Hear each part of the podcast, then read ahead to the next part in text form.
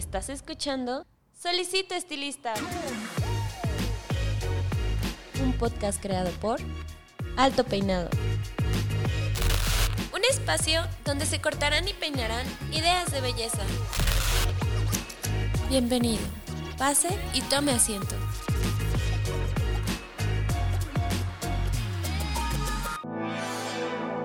Con la nueva tecnología doble iónica exclusiva de Babyliss Pro, logra todo tipo de peinados. Actívala. Obtén un cabello suave y sin frizz. O desactívala para brindar textura y volumen. Doble iónica, la nueva tecnología de Babyliss Pro. Hola, ¿qué tal? ¿Cómo están? Les habla su host Paco Martínez y bienvenidos a una semana más, un episodio más de su podcast Solicito Estilista. En esta ocasión, este es el episodio número 131 y ya saben que yo no podría estar más feliz de estar nuevamente con ustedes. De verdad agradezco mucho que en estas últimas semanas he notado mucho de su participación y sus likes en nuestra plataforma de TikTok. Ya saben que eh, así como, como todos los pequeños briefs de eventos que hemos tenido, algunas colecciones, algunos contenidos propios y algunos contenidos de ustedes se suben al TikTok de la revista Alto Peinado. También pueden encontrar pequeñas cápsulas de lo que pasa en su podcast Solicito Estilista. Entonces, si usted, querido podcast escucha nuevo, llega y me dice, oye Paco, es que 131 episodios son demasiados, no me va a dar la vida para poder verlos todos, pues bueno, te invito a que te des un clavado en nuestro TikTok y ahí podrás ver algunos de los mejores momentos o pequeños clips de cada uno de estos episodios y continuamente estamos subiendo más y más y más contenido y de verdad lo agradezco muchísimo. También estoy muy agradecido con todas las personas que en Spotify nos están dejando sus comentarios, están calificando también el podcast en Apple Music y evidentemente, ¿por qué no? Para toda la gente que me está viendo en YouTube, también sus comentarios y sus likes es algo que aprecio muchísimo.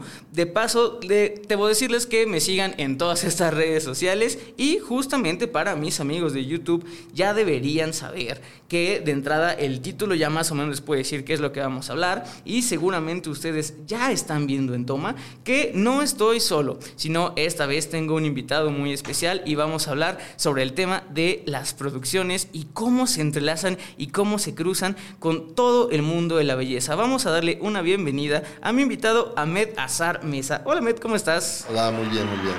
gracias por la invitación. No, gracias a ti por venir y también por venir en un horario distinto al que generalmente grabamos. Digo, el podcast escucha no sabe eh, pues mucho sobre lo que hay tras bambalinas, pero este es un horario que generalmente no, no tenemos invitado y de verdad te lo agradezco mucho. Yo sé que en viernes, este, en hora, en hora pico, pues es difícil, pero de verdad pues yo, yo estoy muy agradecido porque te hayas dado eh, un momento de venir, pues compartir todo lo que sabes conmigo y con mi queridísimo podcast escucha.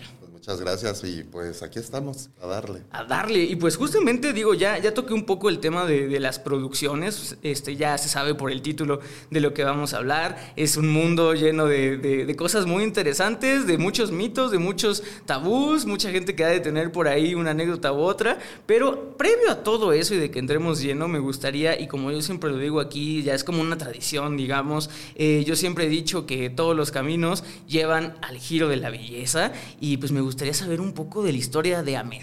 ¿Cómo es que llegas a esto? Bueno, fue muy, muy curioso porque realmente yo ingreso a este mundo, entro a este mundo porque mi papá es amigo de una persona muy reconocida en medio de la belleza, que es Manuel Yoldi, y la señora Berta Yoldi, que manejan una, una institución que se llama la Confederación de Cultores de Belleza. Entonces, gracias a eso, pues yo entro a esto, ¿no? Y quise, pues, estudiar pero pues, también me costó trabajo el que me permitieran estudiar, porque mi papá tenía unas ideas muy, muy, muy cuadraditas. ¿En serio? ¿Aún perteneciendo al mundo de la belleza también eh, te, puso algunas limitantes? O, ¡Wow! Eso, eso es curioso. Generalmente eh, las, veces que hemos tenido invitados que justamente vienen de, ya un legado, de una herencia, eh, al contrario, son generalmente ellos los que están como se quieren apartar de todo este mundo y, son sus, sus, padres o sus tutores los que lo jalan y esta es la primera vez que veo que, que a alguien le pusieron estas limitantes. Sí, más que nada, pues fue porque, o sea, mi papá, a pesar de que estaba dentro del medio, él no llevaba esto en práctica. O sea, era ah, como el brazo derecho, por decirlo así, de Manuel Joldi, ¿no? Que le ayudaba a hacer eventos y cosas así. Entonces, pues me llevaba a la escuela y pues me distraía con cabezotes y me comenzó a gustar. Eso ya lo traes, de hecho, eso ya lo traes. Y pues su condición de mi papá fue que estudiara, que tuviera un papel aparte de peluquería para poderme defender. Si no lo hacía como peluquero, pues lo hacía Sí, sí. con otra carrera, ¿no? Entonces yo estudié psiquiatría. Ok, ¿y si terminaste? Sí, Terminada y todo, se la di a mi padre, le di mis títulos, le di mi cédula y pues realmente, pues la verdad a mí me dejó más la belleza que la psiquiatría. Oye, y, y digo, generalmente cuando hemos tenido también casos donde también eh, hay invitados que, que tienen esta doble carrera o empezaron en una carrera, terminaron y se vinieron al área de la belleza, algo que yo siempre les pregunto es si, si de lo que han aprendido en sus otras carreras lo han aplicado. Aquí lo veo tan, no sé, lo veo difícil, pero me estás diciendo que sí. Cuéntame, ¿cómo es que se aplica la psiquiatría al mundo de la Pues es que belleza? realmente cada uno de nosotros somos un mundo diferente, somos gente que tenemos fantasmas, ¿no? Los Sí. cuales hay que destapar y hay que descubrir. Y pues realmente el, el tratar con gente, con clientela, pues imagínate, es, es llegar a, a- a lo que ellos quieren y entenderlos. Entonces aplico mi psiquiatría. Claramente, wow, de, digo, de verdad esto, esto sí es fascinante porque creo que es la primera vez. Hemos tenido, o yo, yo había visto como varios patrones donde mucha gente de la arquitectura, sobre todo tengo muy en mente, la arquitectura se, se llega al mundo de la belleza y como que sí se me hacía como que un camino pues ya como que trazadito, ¿no? O sea, la arquitectura tiene que ver mucho con formas, con el arte, la apreciación. Entonces, eh, como que sí veía, pero te juro que, que es la primera vez este, que, que, que veo como, como esta área de, la psiquiatría dentro de la belleza y digo, que qué padre que lo puedas conjugar y qué padre que, que todas las habilidades lo puedas meter. Y justamente creo que hablando de las habilidades, va por ahí también un poco, un poco el tema de las producciones, porque las producciones son holísticas y tienen tantas variantes y evidentemente son, creo yo, el, uno de los entornos donde más uno puede sacar a relucir todo lo que ha aprendido, ¿no crees? Pues realmente, fíjate que sí me ha servido también mi carrera para crear personajes. Porque el hacer un estudio de personaje te lleva a ver, o sea, sobre del guion, cómo es el personaje, hacia dónde va a ir dirigido y hacia dónde va a terminar ese personaje. Entonces, sí me sirve mucho la, psiquiatría para realizar este tipo de trabajos. Es un trabajo pesado, arduo, este, pero es encantador. Ay, sí, o sea, la verdad es que, que exacto, digo, yo, yo creo que, que todo, todo evento, todo show, digo, por algo, digo, la gente, esto es algo que yo siempre lo menciono en el podcast, yo, mi título per se es eh, Administrador de la Comunicación y el Entretenimiento.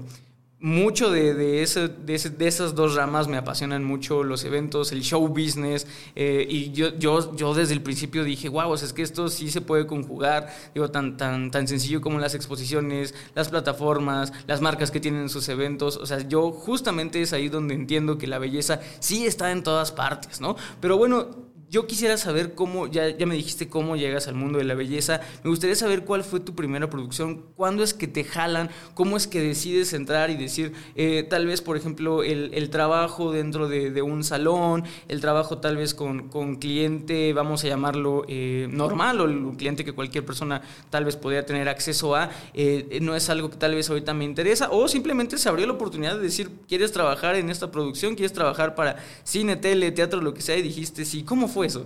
Pues gracias a un amigo que también está dentro de- del mundo de la belleza, que se llama Gerardo Aragón. Gracias a él, yo entré a TV Azteca. Me presenta al que fue mi jefe en aquel entonces, que era Javier de la Rosa. Ah, ajá. Y, este, y pues comencé con comerciales con él. Esa fue mi prueba para entrar al medio de la televisión, hacer comerciales. Oye, y digo, digo, por mi parte yo ya te mencioné que yo no tengo ningún tema con marcas, pero tú quisieras decirme para quién fue este comercial que hiciste? Pues fue para una campaña de Liverpool. Ok, ok, Liverpool, ok. en aquel entonces Javier tenía esos contratos millonarios. no, no es cierto, tenía esa exclusividad él con, con Liverpool y Palacio de Hierro, que eran los comerciales que estábamos haciendo. Y también hicimos un EFON, que era para. TV Azteca. Unifón, sí, ya, digo, ya no sé si sigue esa marca aquí en México, pero, pero sí, o sea, sí, me, me acuerdo mucho de, de los comerciales de televisión de antes, igual sé que son comerciales, por ejemplo, los, los de Liverpool, de, de- esta tienda, este, pues justamente tienen como una línea muy marcada. Eh, ¿Qué fue lo que a ti te tocó hacer? ¿Solamente como el look de, los modelos que salían? ¿También te tocó ya, eh, también, eso es alguna pregunta que te iba a dejar para más adelante, pero, pero digo, ya que salió este tema, ¿te, te ha tocado hacer algún tipo de movimiento estético a la escenografía, algún prop, o sea, algún producto en general, o solamente te has limitado a estar en, en contacto con eh, modelo refiriéndose a humano-personas? Ah, nada más ahumando personas, es lo que he estado manejando. Ah, perfecto. No, pero de todas maneras, digo, me parece súper, súper interesante. Y, dime, eh, yo sé que también muchos de los llamados, te lo digo porque también estoy como metido en eso, muchos de los llamados, sobre todo de comerciales, son muy en la mañana, estás todo el tiempo. ¿Cómo fue eh, justo que te dijeran, sabes qué, mañana a 5 de la mañana? ¿Ya estabas preparado para eso?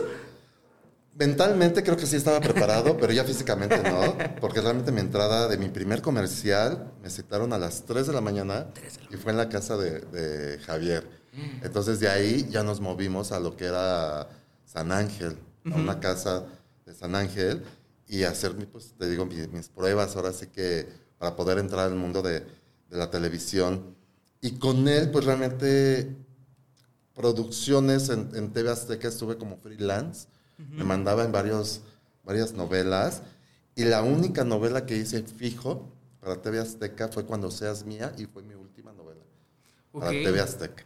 Y, digo, ¿cómo, ¿cómo, es trabajar en novelas? Digo, ya me dijiste que, que los llamados a comerciales, 3 de la mañana, eh, pero por ejemplo, en un comercial, digo, digo, la gente tal vez no dimensiona que para algo que vemos 30 segundos son una cantidad de trabajo impresionante, son tomas tras tomas, tras tomas, tras tomas, y todas las variantes que hay. Si a marca no le gusta, es volver a hacer otro, hacer dos o tres versiones, versiones que a veces ni salen a la luz y se tienen que grabar. O sea, es, un mundo, es, un mundo bastante interesante. Pero, por ejemplo, novelas, que, o sea, yo no tengo ni idea de novelas. Sé que, por ejemplo, las novelas aquí en México sí son eh, de que arriba de, de 100 episodios por, por temporada eh, ¿Cómo era? Porque me imagino que es algo que se hacía a diario, cuántos episodios grababan diario, escenas, ¿cómo es todo ese mundo? Pues es, que es muy raro, porque a veces este, lo que es la producción de, televisión de novelas, sí, como dices, eran 120, 140 capítulos, ¿no? Y lo van picoteando en cada día. O sea, como puedes hacer capítulo 1, una escena, y como el mismo día vas a hacer capítulo 140. Entonces, ya hacíamos llamados de 30, 40 escenas al día. Y nuestros llamados pues era de lunes a viernes. Sí teníamos un horario que era a las 8 de la mañana comenzar a arreglar a los actores y todo eso, pero realmente nuestro pick-up era en TV Azteca y era llegar a las seis y media de la mañana para trasladarnos. En aquel entonces estábamos en Tlanepantla. Era un foro de Azteca y estábamos en Tlanepantla. Entonces, si era una hora de traslado, entonces era pesado. Pero no era difícil hacerlo. Yo creo que eso me fue encadenando a, querer probar más. Sí, sí, sí. ¿Y, cuál es el, reto más grande que te has enfrentado a nivel eh, tal vez de, querer poner en práctica justo todas tus habilidades dentro de, una producción? Si es dentro de, una novela o, por ejemplo también dentro de, esta novela eh, solamente dedicabas a Tora Lux o solamente cabello, maquillaje, ¿qué, es, qué te dedicabas ahí? Aquí lo que fue en esta novela de Cuando seas mía, llegué a aplicar las dos cosas. Pero realmente mi, mi, mi, base era ser peinador. Peinador. Era ser peinador, pero cuando no llegaba un compañero o se enfermaba o algo así, teníamos que cubrirlo. Entonces ya agarraba lo de maquillaje y todo eso. Y el tratar con actores, pues mucha gente piensa que es padre. Pues sí, sí es padre, pero también es pesado. Sí, es pesado y sobre todo, digo, eh, insisto, también el, el, nivel de actores, el número de actores también influye mucho, ¿no? O sea, no es lo mismo dos, tres modelos para un comercial que, digo, en las novelas a veces por escena hay cinco, diez personas, ¿no? No, y aparte el ego de los actores. Ah. Y el ego peor, que yo creo que los más grandes divos somos los peinadores y maquillistas, ¿no? Entonces, el competir con ellos es muy, muy padre. Sí, no, y la verdad es que también creo que te impulsa mucho en temas de educación continua, aparte de, estarte capacitando, digo, a lo mejor y no dentro de cuando estabas trabajando de, la, novela, porque evidentemente por lo que veo no había tiempo. Eh, eso también, o sea, ¿cómo es, ¿cómo es la jornada? O sea, también quisiera saber mucho el tema como de la contratación, de, o sea, en, tu, en tu contrato, ¿qué venía estipulado? Así de horario libre, horario no hay, ¿no? Realmente estás como flat, te ponen horario flat, o sea, tienes una hora de entrada pero no una hora de salida. ¿no? Entonces, pues ya depende de ti si, si quieres pues, seguir adelante y si no, pues gracias, ¿no? ¿Te ha tocado dormir en sets? Sí. Sí. ¿Cómo lo llevas? Eso me tocó, fíjate, en un proyecto que hice para Televisa, que era El Pantera, y otro proyecto que se llamó 13 Miedos. Ajá. Ah, Realmente- sí, sí me suena, me suena bastante, sí. Ahí este, dormía yo en Televisa Chapultepec, en los camerinos, porque los llamados pues eran 4 o 5 de la mañana y terminábamos 12, 2 de la mañana, casi 24 horas. Sí, y digo, seguramente, digo, me ha pasado cuando, cuando yo que he tenido la oportunidad de trabajar en festivales musicales y no sé, o sea, justamente entras, hay hora de entrada, no hay hora de salida, este, sobre todo hicimos gira de medios y a veces pues tienes estipulado unas cosas, los artistas no llegan o se recorren. Voy por la misma línea más o menos, ¿no? Y justamente algo que muchas veces la gente dice, ay, es que yo no, yo no puedo, ¿no? Y yo, yo me sentía que a veces yo tenía como que sí, el- el- decía, bueno, pues es que es, generalmente los festivales son en fines de semana, este, estamos trabajando aquí, pero bien dicho, dice, dice el dicho que muchas veces este, cuando tú te sientes eh, peor, es que tú, tú, bueno, es que el dicho es en inglés, ¿no? El, el pasto siempre es más verde del otro lado, ¿no? Exacto. Y yo a veces no me daba cuenta que la gente que estaba ahí de, de, de cuidadora, yo una vez me acerqué con una de esas personas y le dije, oiga, ¿y usted cuándo se va? "No, yo me quedo a barrer hasta las 6 de la mañana. Y yo, no inventes, o sea, si a mí me están diciendo que no puedo y que es un trabajo a veces pues muy, muy matador y que justo pierdo como estas salidas con mis amigos y eso, pues hay gente que también todavía está más tiempo. Me imagino que en este caso tú que me decías, ya me quedo a dormir, a mí nunca me ha pasado, pero pues sí sé que, hay gente que se queda a dormir en los sets. ¿Y, y cómo, cómo contemplabas o eso afectaba eh, en, tu, en tu vida personal? Porque eso es algo que también es, es padre saber que, que las personas que están como en, en, en una estética y que se dedican al salón, pues evidentemente tienen horario de salón y sabemos que el horario de salón a veces también es muy cómodo, se descansa a veces el lunes, sí hay veces que, que trabajan en sábado, pero pues evidentemente ya está muy estipulado, ¿no? Eh, tú siendo estilista y, y teniendo como que tal vez viniendo como una, de una vida de, de estilista y ahorita siendo estilista para estrellas de producciones, ¿cómo fue ese cambio a nivel personal? Pues realmente sí cambia, porque de- pierdes un poco tu privacidad. ¿Ok? Pero realmente cuando te apasiona y cuando te gusta lo que estás haciendo, no te importa. No te importa. Eso yo lo, yo lo vi cuando estuve estudiando en la universidad, ¿no? Que entramos, haz de cuenta, 50, al- éramos 50 alumnos y terminamos 10. Realmente este medio es igual. O sea, pueden entrar mil gentes, pero no todos realmente son para, para este medio, ¿no? Y si te ha tocado ver gente que, que sí, dentro de la misma producción, dice, ¿sabes qué? Hasta aquí. Sí, es que realmente hay, hay también, mucha gente piensa que el trabajar en televisión como maquillista, peinador y todo eso, te hace famoso, ¿no? Ajá. O sea, sí te puede hacer famoso, pero también es tu trabajo. Y sí me ha tocado ver que pues, los trabajos a veces dejan mucho que desear. Sí, sí. Sí, O sea, ¿no? Es como cualquier, todos. exacto, y también es como, como cualquier trabajo, o sea, Exacto. evidentemente no, no, el, no, ningún trabajo debería estar tal vez glorificado, ¿no? Todos son de respeto, pero ningún trabajo debería estar glorificado, y creo que sí, el, el tema de la farándula también creo que, que es algo que, que, es, que es aspiracional, que mucha gente quiere, pero justamente creo que, que por eso el, el hecho de que vengas a compartir tus vivencias es muy importante, Ahmed, porque justamente si hay alguien ahí, algún podcast escucha que tiene la duda y quisiera entrar, pues ver que de entrada el, ritmo de chamba es pesado, ¿no? Eh, ¿Tienes en mente un proyecto que tú digas, este sí, de verdad me, me, me secó, me drenó completamente mental y físicamente? ¿Y cuál sería? Si quieres no menciones nombre, pero ¿cómo fue esa experiencia? Pues fíjate que el haber ido a una, a una producción, el tratar con una, una actriz de, de renombre y el ver que a veces este gremio lo tienen muy, muy pisoteado, ¿no? Y el ver que a veces uno también se pone como tapetito a- a- a- con los actores. Híjoles, eso a mí me puso muy mal. La actriz sí se me puso media heavy.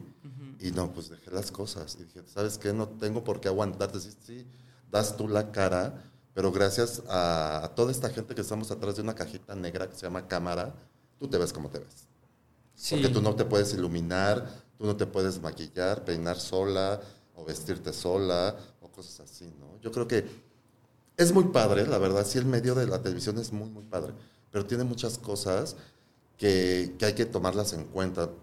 Ya cuando tienes un nombre, ganas, pero cuando empiezas, no, no, no ganas. Mucha gente piensa que los que trabajamos en televisión somos millonarios, ¿no? O ganamos muy bien. No, cuando empezamos, pues vienes picando piedra y tienes que aguantar muchas cosas y debes de tener el carácter para, para hacerlo, ¿no? Y, el temple también para controlarte, porque tampoco puedes explotar a diestra y siniestras y insultar o cosas así, o ponerte a igual que la, la persona, ¿no?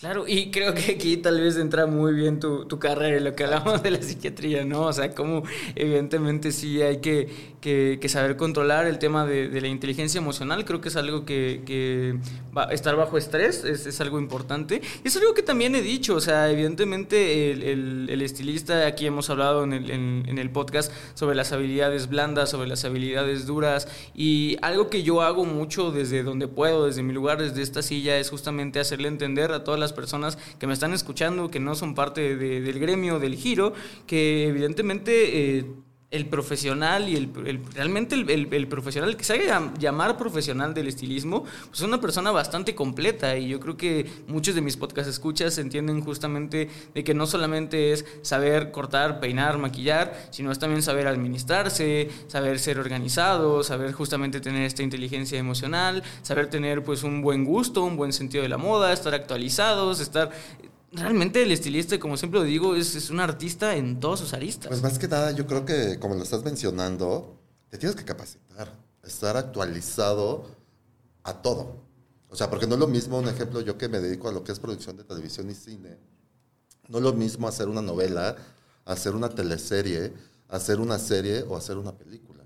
Los formatos son muy diferentes. Hasta en cuestión de maquillajes, peinados, todo eso, es muy diferente. Yo veo ahora las nuevas este, teleseries que están sacando y digo, para mí el formato es novelero, Sí. porque están muy maquillados, están muy peinados y cosas así, ¿no? Yo siempre he dicho, no es de que seamos malos, al contrario, México tiene artistas muy grandes en todos los aspectos y todas las áreas. Y en esta área de la belleza, pues cuanto más. Pero sí como que nos hemos encasillado, como que nos ha costado un poquito el, el investigar y el estudiar. Porque realmente tú le preguntas a un diseñador de imagen historia y casi no lo saben. O sea, nosotros debemos este, estudiar historia, desde los griegos hasta actual. Porque si te toca un- una película de antes de Cristo, pues tienes que saber todo, todo cómo era el comportamiento de esa gente. Y cómo se peinaban, cómo se maquillaban, o cómo se vestían, o cómo eran los sets, cosas así. Entonces, sí tenemos que estudiar mucho, y más un diseñador, y leer los guiones del primero al último. En series y películas, por lo regular, son pocos capítulos. ¿sí? En una serie son 8 o 10 capítulos los que lees, pero sí son gruesos. ¿no? Sí, sí, claro, y mencionas algo muy importante y que creo que, que sí ha tenido repercusión a través de los años, o sea, esto de que justamente el, el no saber la historia a nivel estético se ha traído consecuencias, no voy a decir que graves, o sea, yo no, yo no soy quien para decir cuál es la gravedad del asunto de que no Pero se pasó, sí. ¿no? Ah, bueno, sí, yo, yo- yo en lo personal no, pero me, me refería a, eh, hace poco estaba viendo el cómo tenemos mucho el concepto visual y estético de- del vikingo, ¿no? Y si yo te, te digo, le digo a algún caricaturista, sobre todo que son estas personas que se encargan de ver eh, justo características claves y eh, los exaltan y ahí es de donde nace la caricatura, pues muchos de ellos, si yo te digo a un caricaturista, un vikingo, empiezan haciendo este, el famosísimo eh, casco con cuernos. Y ese casco con cuernos es totalmente ficticio, jamás nadie portó un casco con cuernos, salió de un vestuario de, de una ópera, que ahorita no me acuerdo del nombre, pero es una ópera que justamente la, la personaje es una, es una valquiria y por eso decían que así eran todos los vikingos, ¿no?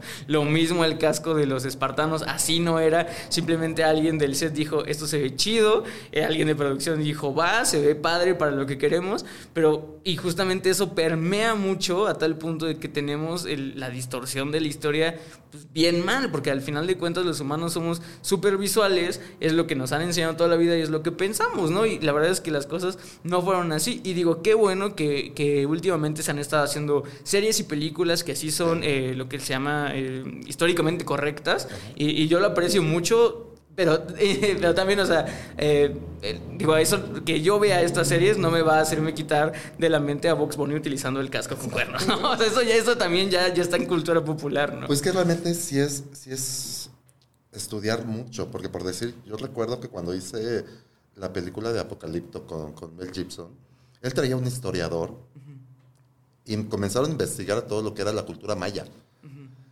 Y por lo que yo supe, este historiador renunció. Porque él tenía un concepto de los mayas muy diferentes, como dices tú, ¿no? Que eran súper tranquilos, este, amor y paz y todo eso. Y cuando él se dio cuenta que los mayas también eran guerreros, mataban, bla, se decepcionó mucho. Pero eso pasa porque no investigamos. Nos quedamos con esas ideas, ¿no? Entonces es como por decir, yo acabo de ver una serie que era la, la vida de María Félix, que hizo VIX. Esa la hizo una amiga mía, una diseñadora, maquillista, peinadora, que es excelente, Maripaz, la negra se llama en el medio. Y cuando la vi, si realmente así fue la vida de María Félix, ahora entiendo por qué María Félix era así. ¿Por qué? Porque realmente fue una mujer que sufrió. Ok. O sea, una mujer que sufrió y que, que vivió la muerte de todos sus seres queridos, ¿no? Desde el hermano al, al, marido que fue Jorge Negrete, a su siguiente marido, el que le regaló la cuadrilla de caballos.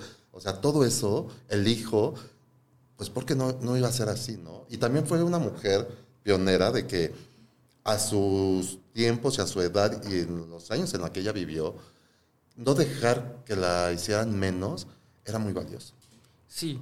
Sí, no, y, y- y creo que tocaste también otro tema, exacto, las, las biopics que también están ahorita súper, súper de, de moda, y ni siquiera las biopics, porque pics quiere decir este, de películas, sino las, las bioseries, las series de, de biografía, también creo que están muy en auge. Al público mexicano también le gustan mucho, o sea, empezaron con la de Luis Miguel, de ahí se fueron también con la de Juan Gabriel, creo que también hicieron la de Menudo, o sea, como que ahorita me está José llegando a la mente José José, sí, o sea, Paquita, la del barrio. y y es algo que sí nos gusta. La verdad es que México tiene muchos ídolos musicales que creo yo que es como yo te decía al principio.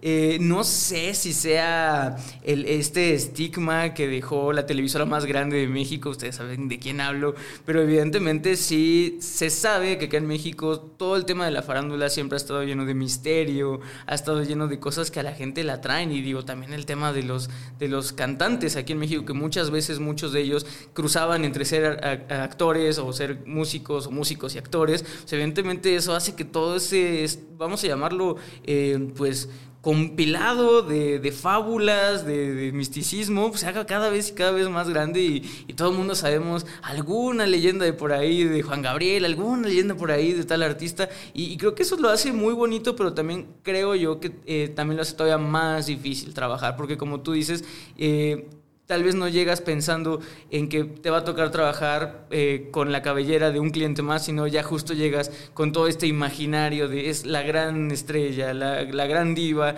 y pues muchas veces es donde justo el artista o la artista pues se vuelven en contra de, de uno como profesional, ¿no? Sí, pues es que el tocar ya son sueños. También nosotros como peinadores, maquillistas, cuando iniciamos en este medio, es un sueño. Es una ilusión el entrar en medio de la televisión y todo eso, conocer a artistas, cantantes.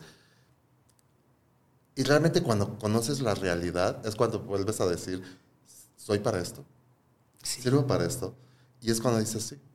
Y cuando comienzas a, a ver que tu trabajo le va gustando a la gente, le va, le va, vas creando personajes, dándoles matiz al personaje, darles una esencia, es cuando más te enamoras de, de lo que es, cuando realmente traes esa pasión, ¿no? A mí la verdad, pues, me encanta lo que hago, me fascina lo que, lo que hago, me he encontrado con gentes maravillosas. En el medio de la televisión llevo más de 25 años y yo creo que no he tenido algo negativo. Al contrario, he tenido puras cosas constructivas, ¿no? O sea, sí, sí he tenido cositas, manchitas de dálmatas, por decirlo así, pero me han servido para seguir creciendo, no para irme cayendo. Entonces, yo empecé desde abajo. Mucha gente piensa que llegamos arriba luego, luego, no. Yo empecé como un freelance cualquiera, este, el asistente de otro maquillista o peinador o diseñador, y, y después fui creciendo. Yo crecí realmente como diseñador para una empresa que trabajé casi 15 años, que fue Argos Televisión, con el señor Epigmenio Ibarra y, y Verónica Velasco.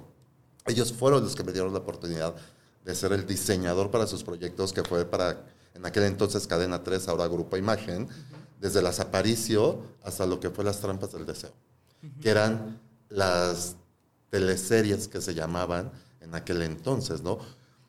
Pero también comencé a ver más y me comencé eh, a enamorar más y encaprichar más cuando veía que, que Pigmenio llegaba y nos hacía estudiar las cosas, porque no eran proyectos al aire, eran proyectos reales, de vida real, y que realmente teníamos que, que estudiar, sí, escautear. ¿no? Ahorita, por decirse, me viene a la mente uno de los proyectos que me dejó algo marcado fue Infames, con Vanessa Guzmán, Erendir Ibarra, este, Elizabeth Morales y Jimena Herrera, que hablábamos de, de, las calvilderas, ¿no? que fue en el tiempo que salía Calderón y entraba Peña Nieto. Tocamos, o sea, grabábamos al día las noticias de lo que pasaba en la política. Porque yo creo que todos sabemos que el señor Epigmenio es un amante y un fanático de la política. Y realmente el grabar las cosas que estaban pasando era muy interesante. Y llegó una vez cuando este proyecto y nos dijo que íbamos a hablar de las cabilderas.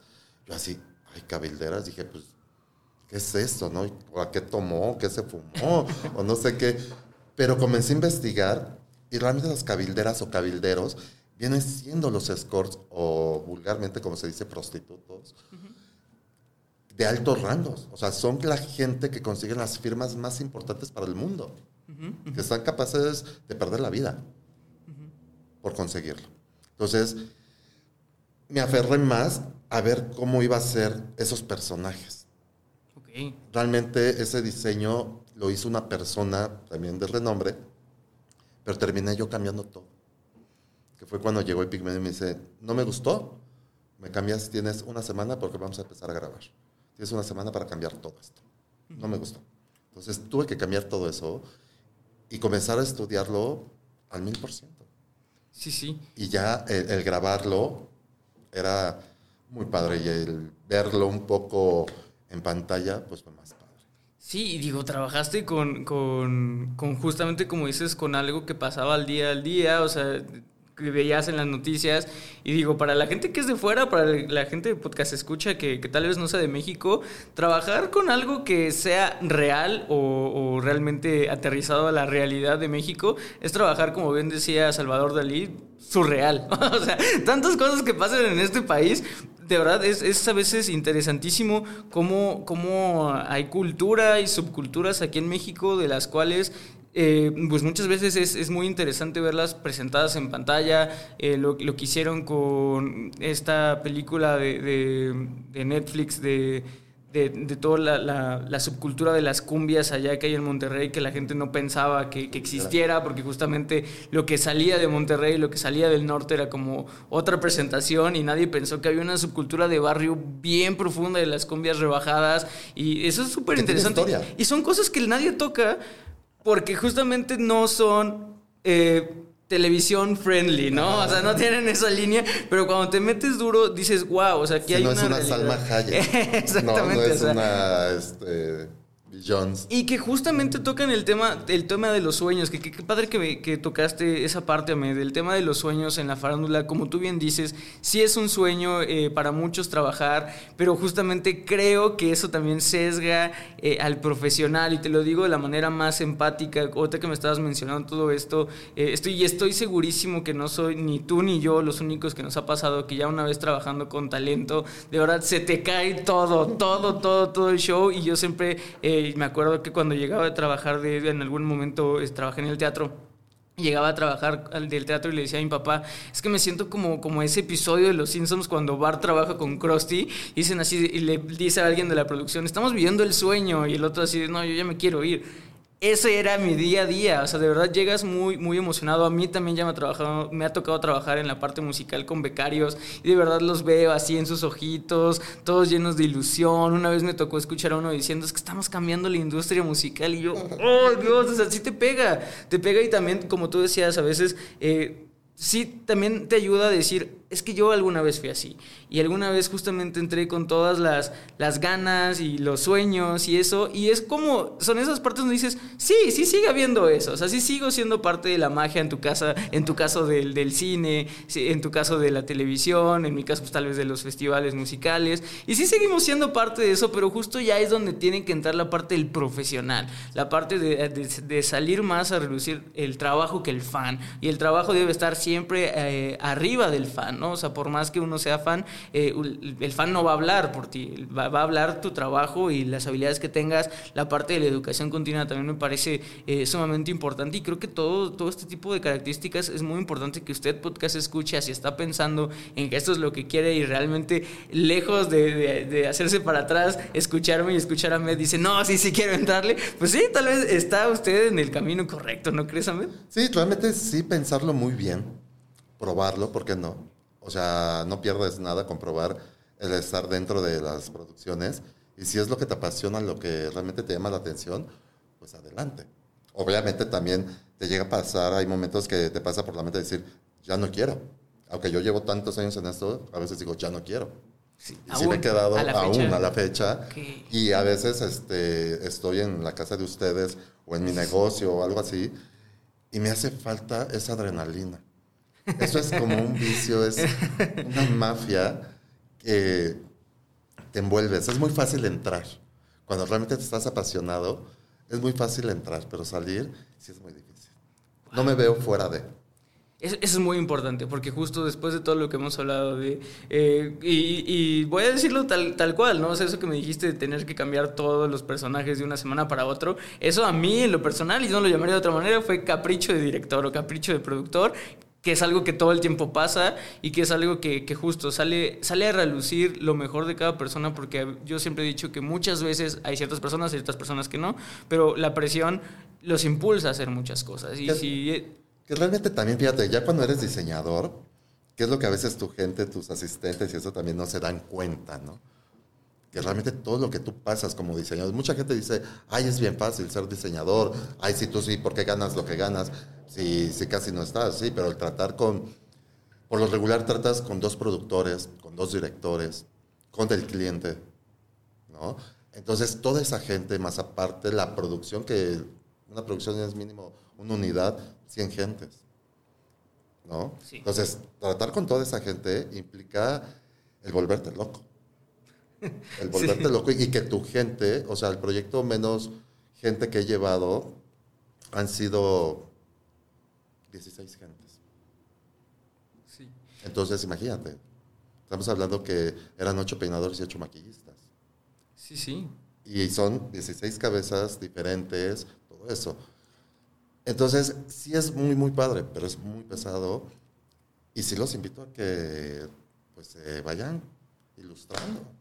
Sí, digo, no, digo, seguramente ya tiene mucho tiempo que tal vez no te toca hacer un proceso de reclutamiento per se para eso, porque me imagino que ya tienes muchos contactos, muchas personas, pero en, su momento, un, sobre todo para el podcast escucha que, quisiera entrarle de lleno, este, ¿cuál era la mejor manera? Sé que a veces, y yo lo, he sabido, lo he escuchado de otras personas, a veces de, en, su tiempo afuera de Televisa había gente formada a las 5 de la mañana para ver si los agarraban de call, ¿te tocó hacer eso? ¿Si te tocó hacer como una entrevista? ¿Cómo es el proceso de, de para alguien que se acerque y decir, yo quiero participar? Sí, o sea, sí he hecho pruebas, sí he hecho pruebas. Yo soy de las personas que me encanta darle la oportunidad a todos. ¿Por qué? Porque realmente nadie nacimos sabiendo. Y yo entré en el medio no sabiendo. Entonces nunca me he olvidado de eso. Pero sí cuido mucho la capacidad de la persona. Porque no todos los proyectos puedo meter a, a gente nueva por el tipo de elenco que tengo o el peso del proyecto que llego a tener. Hay proyectos como lo que mencioné hace rato que los tienes que cambiar de un día para otro. Me pasó con un proyecto del año pasado que hice para Televisa, una, una serie para, para VIX, que próximamente va a salir, que se llama Más allá de ti, que fue con la productora Rocío Campo y que es un amor de mujer. Este, me hablaron una semana antes de que ellos empezaran a rodar porque realmente ya había un diseñador, pero creo que no le gustó a, la productora lo que estaba viendo. Y realmente cuando yo vi lo que hicieron, pues sí, nada que ver con la historia, ¿no? Sí, sí. Nada que ver. Entonces tuve que cambiar, tuve una semana para cambiar también todo eso. Afortunadamente fue fácil porque no tuve que maquillar tanto y peinar tanto. ¿no? Entonces fue fácil cambiarlo y volábamos a Tijuana, porque la primera semana grabamos a Tijuana. Entonces imagínate. Entonces el estrés es lo que me... Entonces ya tengo gente, sí, sí tengo gente, pero tampoco me niego a, a probar gente nueva, porque también ya la gente que está dentro del medio y que ya, ya sabemos cómo se maneja esto, pues ya ve- venimos maliciados. Viciados. sí, sí, sí, sí. Entonces ya ahorita ya desafortunadamente mucha gente dice, ah, pero quiero ganar tanto. ¿No? Desafortunadamente también nuestro medio, hay mucha gente que, y no es malo, que llegan, su nivel académico llega hasta una secundaria. Y a veces en producción de series para cine, los salarios es de una gente, de un salario mínimo, lo que gana en un año, la gente, mis asistentes, lo ganan en un, en un mes. Entonces se les paga relativamente bien y se les da equipos. Entonces, a veces no valoramos eso. Sí. No, no valoramos. También hay que valorar eso. O sea, de dónde venimos, qué es lo que estamos haciendo. Sí es muy importante tu mano de obra, tu creatividad, tu empeño, tu tiempo. Pero también es un compromiso con lo que estás haciendo. Lo que va a salir en la pantalla. Para mí eso es mi nombre. Lo que va a salir en la pantalla. Ujú. Sí, sí, Aparte claro. de que sale mi nombre, pero lo que sale proyectado en la pantalla es lo que distingue a Met. Exactamente, y digo, ahorita también te tenía pre- pre- preparado una pregunta eh, relacionada a los estilos, pero creo que volviendo a tocar el tema de, de las pruebas y, y también el, el tema de diseño de personajes, me imagino yo que una de tus pruebas o de las pruebas que solicitan, eh, y te lo digo desde el punto de vista que yo hace poco dentro de mi vida personal pasé eh, por procesos de reclutamiento y en todos los procesos me pedían pruebas técnicas y que justamente veo que, o sea, encontré como puntos que todas las unían y justamente todos son casos prácticos de algo que vas a hacer en el trabajo, ¿no? En este caso me imagino que una de las pruebas te puedo asegurar por lo que me has mencionado que es un caso práctico de eh, haz un, un diseño de personaje con tal, tal, tal specs, ¿no? Exacto. Es- estaba segurísimo, o sea, es- me, me sonaba que sí. Fíjate que a veces meto mucho, también te digo, lo, lo que son las décadas, Sí. ¿no? O sea, es un peinado de los 20. O a veces hasta les hago preguntas capciosas, ¿no? De, de qué año es el Smoking Eyes. Ajá, ¿no? ajá. Me ha tocado, hice un proyecto en una televisora, este, y les dije, vamos a, a manejar puros smoking, pero no nos encasillemos al smoking que todos sabemos que es el negro, Ah, porque lo puedes diferenciar con diferentes colores, sí, la base negra, pero los fondos son, son cambiables, ¿no? Los puedes cambiar de color. Y les pregunté que, que de qué año eran, ¿no?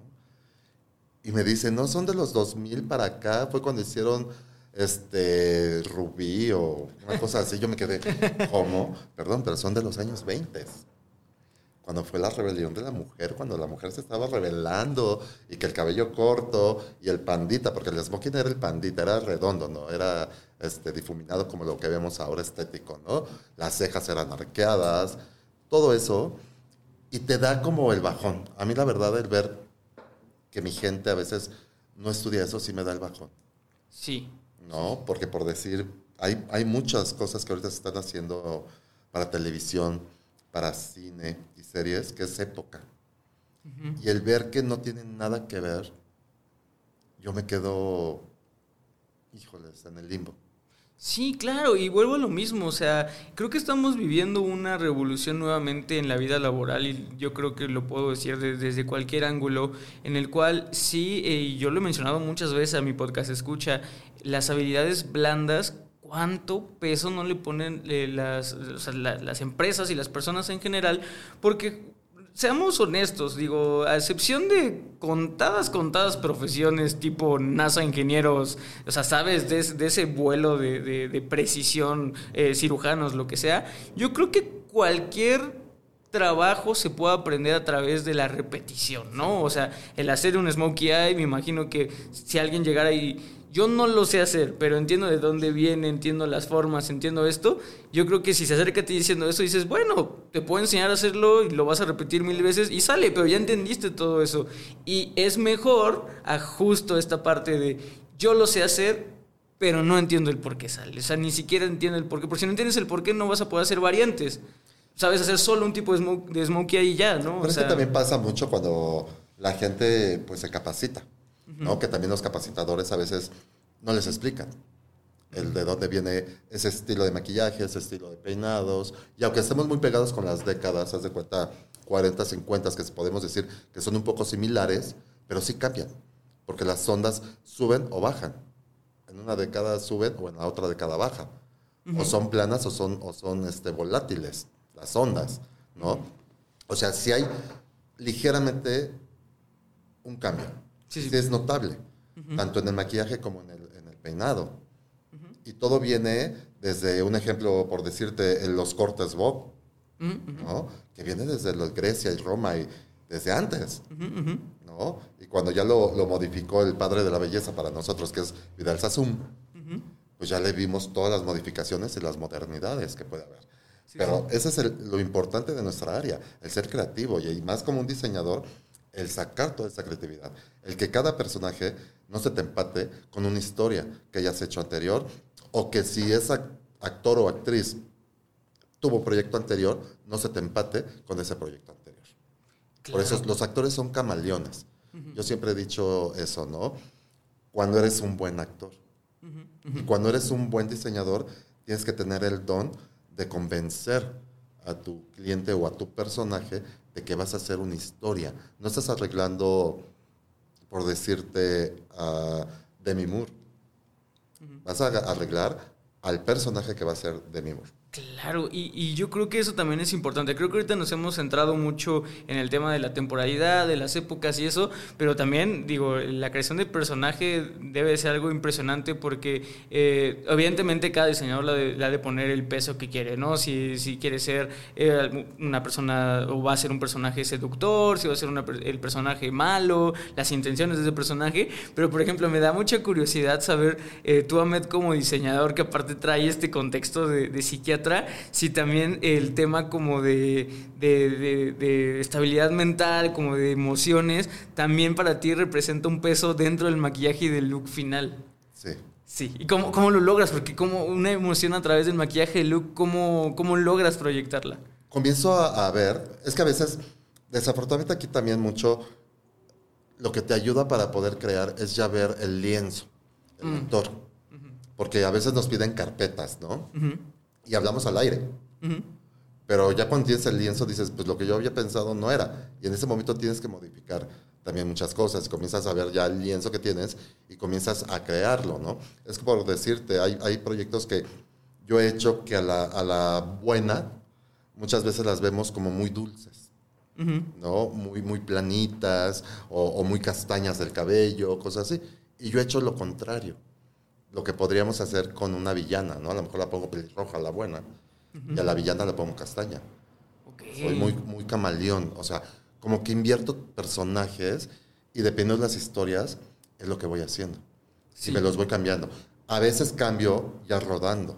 Okay. Porque ya viendo también sobre las cámaras, ya digo, no, no me gustó esto. Como que le damos un girito. Si se puede, pues lo hago. Si no, lo voy modificando poco a poco.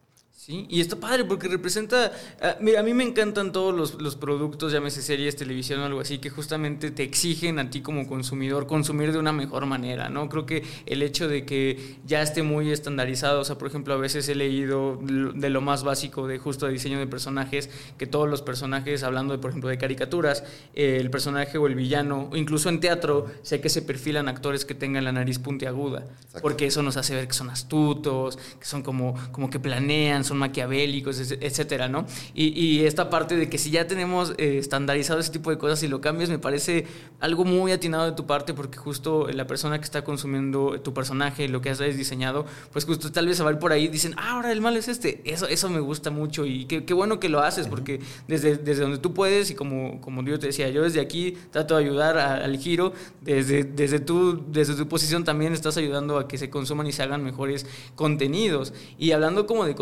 eh, permíteme agarrar algo que dijiste hace rato en la conversación, tal vez ya ni te acuerdas que lo mencionaste, pero yo lo noté y me parece muy importante, sobre todo porque ya estoy viendo aquí a cortarse el tiempo.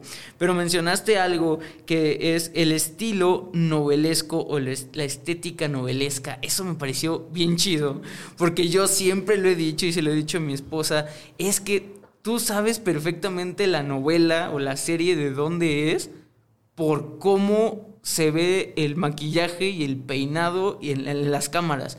Y, sobre todo ahorita que están muy de moda las, las, novelas de Bollywood y las novelas coreanas, me dice, me dice mi esposa, ay, pues sí, nada más te fijas de, dónde son, no si son coreanos. Y digo, no, no, no, no, no. O sea, si le pones atención, de verdad te vas a dar cuenta que los maquillistas mexicanos tienen un estilo, los maquillistas coreanos tienen un estilo, y sí te das cuenta. En tu eh, definición, Amir, de, de, diseñador ya para todo este tipo de producciones, ¿cómo definirías el estilo novelesco mexicano? ¿Cómo es en cuestión de, maquillaje, de looks? ¿Qué es lo que más te piden o lo que ya está como muy estandarizado? Ay, pues es que es muy dramático. Sí, ¿verdad que sí? Muy de teatro, ¿no? Muy de teatro. Claro, claro. Pero también tenemos que tener en cuenta qué tipo de cámaras te lo come y te lo marca. O sea, ahorita se ocupa la 4K, 8K. Pero imagínate, o sea, ¿cómo se va a ver la capa de maquillaje? Sí, sí, sí. Entonces, todo eso es lo que a mí en lo personal que digo, ya, ya pasó. O sea, yo ya no haría novelitas. ¿no? Como que me gusta, muchas veces confundimos que el, maquillaje no maquillaje o el make-up no make-up es bien fácil, y no es cierto. Sí, sí. El que se ve una persona linda, maquillada, sin que se vea maquillada, es lo más difícil que pueda haber. Todo el mundo siempre dice lo mismo. Siempre que he preguntado, siempre me dicen la simplicidad es lo más difícil, curiosamente. Lo, menos es lo más. Y es lo que te va a hacer que luzca todo como tiene que, lucir. Sí. Y aparte, pues por decir, en el medio de la televisión, pues son muchas herramientas y muchos materiales. Ocupamos pelucas, ocupamos prostéticos, ocupamos un sinfín de cosas. Entonces, para crear todo ese tipo de, personajes. Sí, y, y, justo, o sea, yo siempre lo, lo, he dicho, entiendo un poco más o menos por dónde pudo haber nacido esa, esa estética. Entiendo que antes las televisoras también tenían mucho dinero metido en teatro y que muchos actores venían justo del teatro. Incluso la manera en la que la gente actúa, o sea, porque si usted podcast escucha no sabía, incluso en, en, la actuación, no es lo mismo actuar para tele que actuar para cine, que actuar para teatro. O sea, es, énfasis distintos. Que es bien curioso. O sea, hay algo que, que, se dice mucho en el medio de, de los actores, ¿no? El actor que pisa tablas de teatro es el verdadero actor. Y creo que sí es cierto. Sí. Realmente para nosotros, en el medio de la belleza o en medio de la producción de diseñadores, la gente que hemos pisado cine, series y teatro, somos los verdaderos diseñadores. Sí. Porque es muy diferente. Hacemos otras cosas diferentes. Claro. No es lo novelero. Porque realmente en las televisoras son peinadores, son maquillistas, son peluqueros, son caracterizadores, y cada, cada área hace su chamba. Y aquí nosotros, como diseñadores, tenemos que crear todo eso. Que ya en la actualidad, yo te puedo decir, yo antes hacía peluquería, o sea, injertaba, hacía bigotes, barbas, cortinas, muchas cosas, hice cosas de caracterización, pero ya no me da el tiempo. Sí. Entonces ya por eso tengo gente profesional que me hace un prostético o que me hace los tatuajes, porque también tiene que ver mucho el tipo de tatuaje. Cuando hacemos cuestiones, proyectos de tatuajes, yo tengo que cuidar mucho que no tengan códigos esos tatuajes. Eh, ¿Cómo códigos? Sí, que, nos, que los podamos realmente sacar a la televisión. Ah, que no sean de maras salvatruchas, señales, ¿no? O que sea de mafias o cosas así. El proyecto pasado que, que hice, hace cuenta que iba, que este, el diseñador anterior que estaba, había sacado un tatuaje de un tenis con unas alitas. Entonces yo cuando veo eso, yo le digo a la productora, no puedo sacar este tenis. Y me dice, ¿por qué no? Dice, si es el que nos gustó, sí, te gustó, pero ¿están preparados la empresa? ¿Estás preparada tú para una demanda? porque este tenis es una marca registrada y este tenis ya salió en una serie y esa producción es gringa y esa producción compró los derechos de, esta, de este proyecto, de este diseño. Tú dime si, si podemos sacarlo. Lo saco. O sea, ustedes me dicen, lo saco, pero yo necesito algo que me respalde a mí, que no me metan en un problema. Sí, sí, sí. Y realmente me dijo la producción, dice, es cierto. Dice, no, cámbialo. Entonces, todo eso hay que hacerlo. Y sale del momento. Entonces, digo, mucha gente piensa que es fácil, pero no, no es fácil. Sí, y justo tienes que estar preparado, digo, o sea, de ese conocimiento tienes que saber, tienes que empaparte de todo porque... O si el actor trae tatuajes, simplemente. Él nos tiene que firmar los derechos de los tatuajes. Ah, ¿no sabía eso? Ok. Él te tiene que firmar los derechos de los tatuajes. ¿Por qué? Porque si el que hizo el tatuaje es el creador de ese tatuaje, puede demandar. Claro, claro, claro. Él ya habla con su tatuador y él cede los, los derechos. Todas esas cosas son los que te hacen aferrarte más a lo que estás haciendo. Sí. Y que te guste más. Sí, exacto. Yo, a mí también me lo, me lo cuentas y lejos de decir, órale, qué feo, digo, ah, qué padre. O sea, de verdad, todo el, todo el tema de la cabeza de la, ardilla te mueve. Sí. La ardilla se te vuelve, se te vuelve loca. Y ahí entra lo que a veces uno, uno tiene de, de carácter y entra tu profesionalismo de decir, me tengo que tranquilizar para poder dar una solución. Claramente. Y digo, Ahmed, ya se nos está acabando el tiempo. A mí la, la, plática se me ha pasado rapidísimo. De verdad, eh, pues muchísimas gracias por estar aquí, por, por, dejarnos ver tantas, tantas vivencias. Este, como tú bien dices y como lo, lo último que te mencioné, este, de verdad creo que lejos de, de, de ver la televisión como algo que dices, ah, yo nunca podría, de verdad, nada más eh, me haces darme cuenta, vuelvo a lo mismo, como, como te decías, de escuchar a mis becarios es, vuelvo a lo mismo, decir, ay, qué buena carrera estudié, porque a mí sí me gusta mucho. Lo que traes atrás. sí, a mí sí me Porque no es lo mismo aprender la televisión y ver en dos horas una película, que te llevaste seis meses haciendo esa película. Sí, sí, sí. No, el tema de las producciones de verdad es algo que a mí me fascina, es algo que a mí me, me, apasiona. Producción de cualquier tipo de cosas, todo, todo, todo es este, para mí algo que, que, me gusta muchísimo y digo, por algo yo, yo creo que nos animamos a hacer este tipo de podcast y este tipo de cosas porque sí, o sea, el, el, estar tras de una producción y ver todo, sea chiquita como este podcast, sea tan grande como lo que sea un festival, televisión,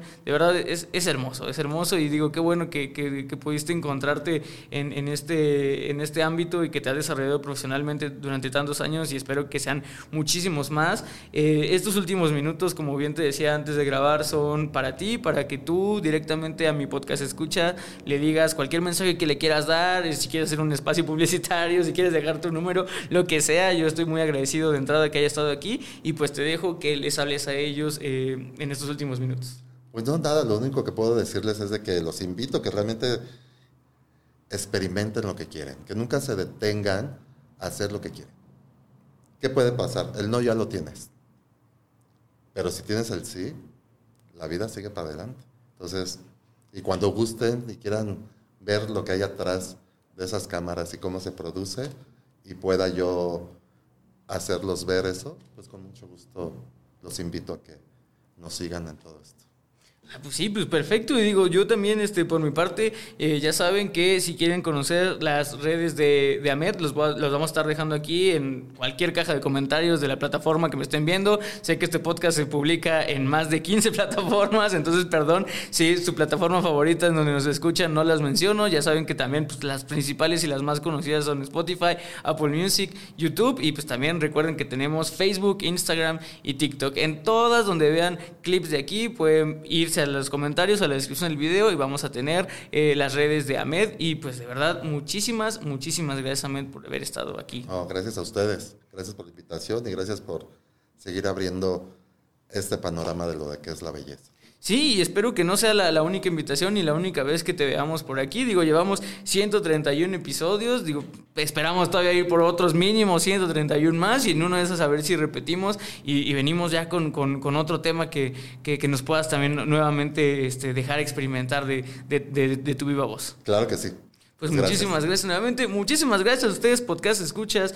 Y muchísimas gracias a nuestro patrocinador Babilis Pro por estar un episodio más con nosotros. Recuerden que la belleza la hacen ustedes. Yo fui Paco Martínez. Nos vemos la siguiente semana. Hasta luego. Esto fue Solicito Estilista. Un podcast creado por Alto Peinado.